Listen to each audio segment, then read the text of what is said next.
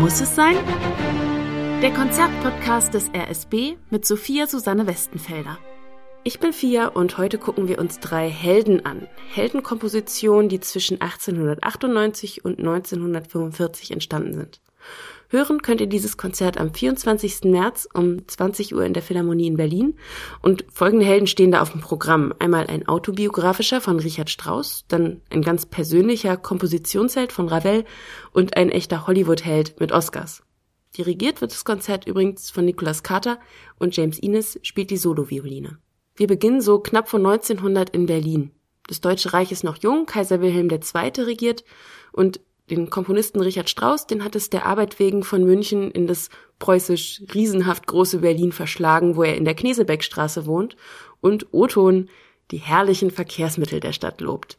In der frisch gebackenen Reichshauptstadt wird er dann als Dirigent und auch als Komponist voll durchstarten. Und das erste Stück, das er hier komponiert, das klingt so.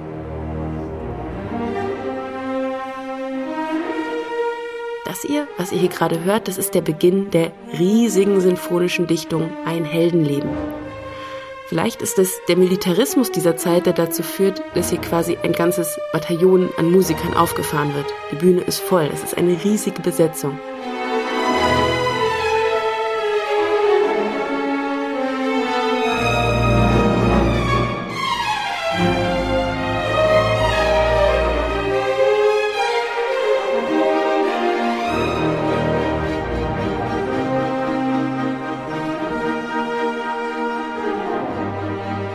Und in diesem Werk erzählt Strauss autobiografisch von sich. Also wenn man genau hinsieht, denn auf den ersten Blick sieht dieses Stück aus wie eine Heldengeschichte in sechs Kapiteln. Und diese Kapitel, die heißen unter anderem Der Held, des Helden Gefährtin und des Helden Widersacher. Und Strauss tut hier etwas, das ihm viele Leute damals sehr übel nahmen. Und zwar zitiert er sich selbst ganze 30 Mal. So ein Egoismus war den Berliner Kritikern bisher noch nicht untergekommen und entsprechend echauffierte sich dann das preußische Protestantentum, das mit so offenem Selbstbezug überhaupt gar nicht umgehen konnte. Aber springen wir mal an diese Zitatstellen. Also sowas hier, das kennen wir zum Beispiel aus einem anderen Stück von Strauss und zwar aus Don Juan.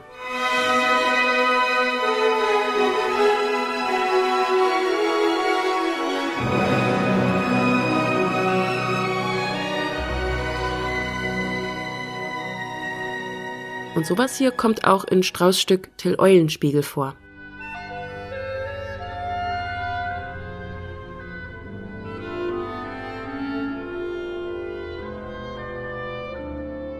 Aber alle 30 Zitate durchzugehen, das wäre jetzt etwas müßig und viel lieber möchte ich mit euch noch einen Blick auf die Interpretation dieser Heldengeschichte als Autobiografie werfen.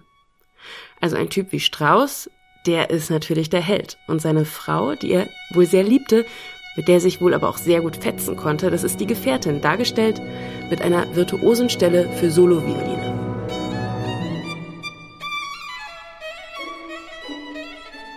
Ja, ja, das sind immer diese Symbolismen mit den Sologeigen. Und die Widersacher? Naja, Strauß ist der Ansicht, dass die Widersacher des Künstlerhelden nun mal die Musikkritiker sind. Strauß sagt über diese Kritiker, dass sie, Oton, bereits Gift und Galle spucken würden, weil sie aus der Analyse zu ersehen glaubten, dass mit den recht hässlich geschilderten Nörglern und Widersachern sie selbst gemeint seien.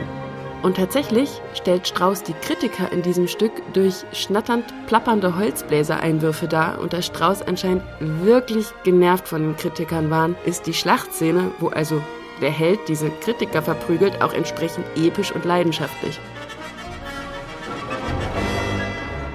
Ihr könnt's hier hören, dieses Schlachtfeld, das wird mit Militärtrommeln und Trompeten illustriert. Und am Schluss, da siegt natürlich mit Glanz und Glorie die Melodie des Helden über die der Widersacher. Und allein hierfür lohnt es sich, in dieses Konzert zu gehen. Das ist eine der tollsten und eine der legendärsten Stellen, die je komponiert wurden.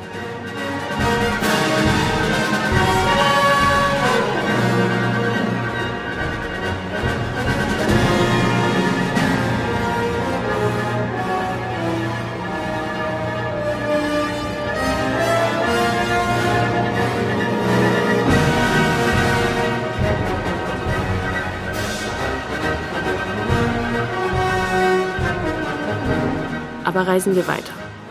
Nach Paris 1917. Über Europa tobt der Erste Weltkrieg und Maurice Ravel trauert um viele seiner Freunde und Kollegen. Jedem von ihnen widmet er einen Satz aus seiner Suite Le Tombeau de Couperin, auf Deutsch Der Grabstein Couperins. Couperin war ein französischer Komponist des Barock, lebte also lange vor Maurice Ravel, aber er war sowas wie sein persönlicher Held, dem der Komponist hier ein Denkmal setzt. Für dieses Denkmal eines barocken Komponisten greift Ravel ausgiebig auf alte und höfische Tanzformen zurück, wie zum Beispiel das Menuett oder den Rigandon. Aber die klingen hier gar nicht alt, denn Ravel bringt diese Tänze ganz neu und schillernd impressionistisch zum Klingen. Kleiner Funfact am Rande, diese Suite, also eine Sammlung von Tanzsätzen, die erhält auch eine Furlana. Und daran ist der damalige Papst Pius X. schuld. Warum ist das so? Vor dem Ersten Weltkrieg war in Europa der frisch importierte Tango Argentino groß Mode geworden. Dem Papst, dem war aber dieser Tanz zu anstößig, also ließ er ihn kurzerhand verbieten. Jetzt passierte es aber, dass ein Paar diesem Papst ein Tango vorführen sollte. Und der Papst, der war dann eben auch angemessen schockiert und empfahl dem Paar, sich statt solcher wilden Vergnügungen lieber dem alten venezianischen Tanz der Forlana zu widmen.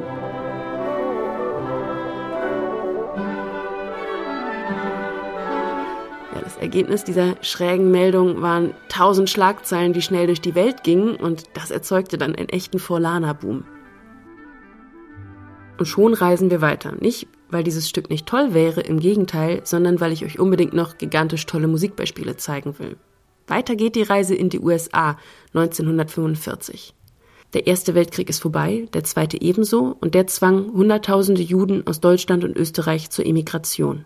Einer derer, die es geschafft haben, diesen Ländern rechtzeitig zu entkommen, war der Österreicher Erich Wolfgang Korngold. Angekommen in den USA stößt er auf das Medium des Films. Korngold wird also Hollywood-Fan und komponiert für viele damals sehr berühmte Filme den Soundtrack und gewinnt damit sogar zwei Oscars. Und diese musikalische Begegnung von Spätromantik und dem Klang des Landes der unbegrenzten Möglichkeiten ist atemberaubend.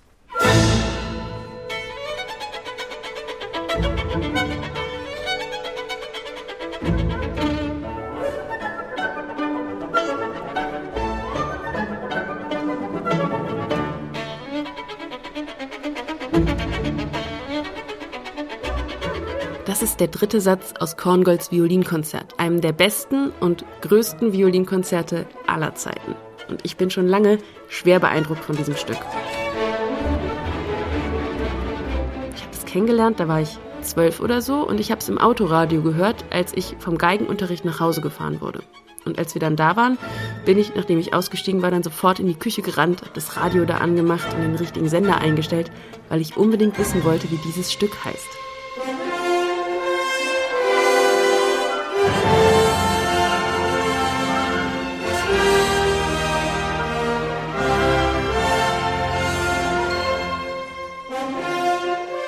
Seitdem bin ich Fan und wenn ich Zeit hätte, dann würde ich euch hier den gesamten dritten Satz zeigen.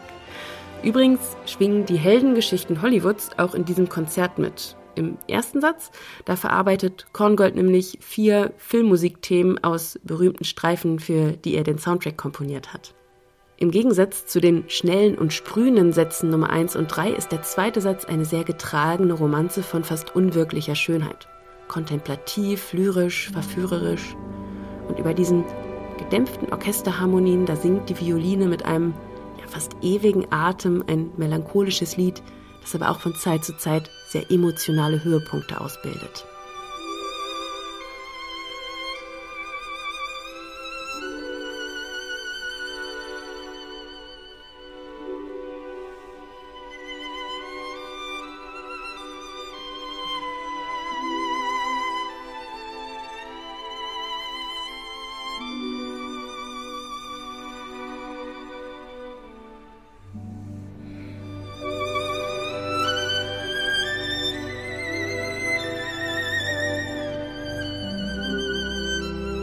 Drei musikalische Helden habe ich euch heute vorgestellt. Das Konzert das ist bis zum Rand angefüllt mit fantastischen Klangfarben und großen Klängen. Eins wird's garantiert nicht, langweilig. Ich wünsche euch also eine großartige Zeit mit diesem tollen und lauten und heroischen Best-of. Muss sein.